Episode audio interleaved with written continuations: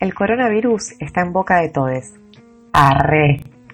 No, pero en serio, ¿te detuviste a pensar por qué un virus que salió de China puede tener en vilo a todo el mundo? Fui demasiado optimista.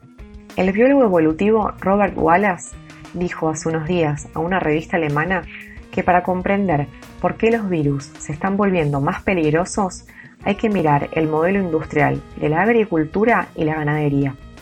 ¿Por qué, señor? ¿Por qué? Wallace dice que la apropiación de tierras en los últimos bosques primarios y extensiones agrícolas de pequeños productores en todo el mundo lleva a la deforestación y a la alteración de los ecosistemas.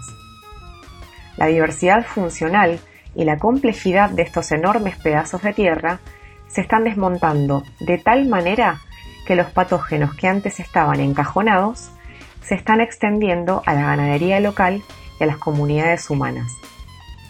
Además, la transmisión se acelera por la densidad poblacional y las condiciones de hacinamiento que deprimen la respuesta del sistema inmunológico.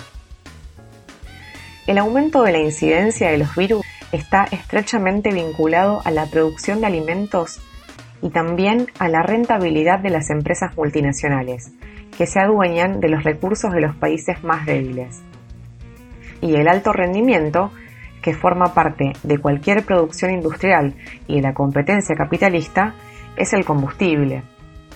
En otras palabras, la agroindustria está tan centrada en las ganancias que hacer evolucionar un virus que podría matar, no sé, a mil millones de personas se considera un riesgo que vale la pena. Igual, pobre Rob no tira solo pálidas. Para él, reducir la aparición de nuevos brotes de virus es posible. ¿Cómo? Bueno, para eso la producción de alimentos tiene que cambiar radicalmente.